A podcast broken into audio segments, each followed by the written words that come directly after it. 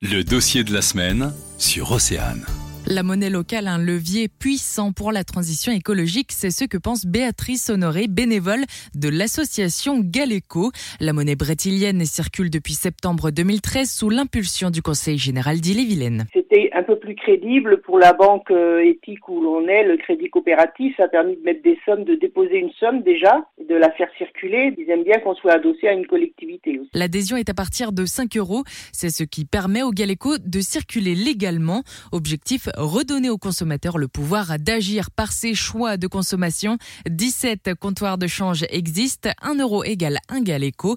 Votre argent sera ensuite remis au crédit coopératif. Actuellement, donc, on a 60 000 euros qui sont en dépôt au crédit coopératif. Donc, c'est une banque éthique. Hein. C'était la banque d'origine de la création du Galeco. La banque se sert de cet argent pour financer des projets. Euh, donc, elle prête aux entreprises de l'ESS ou à d'autres euh, dans ce domaine-là, dans le domaine éthique on va dire.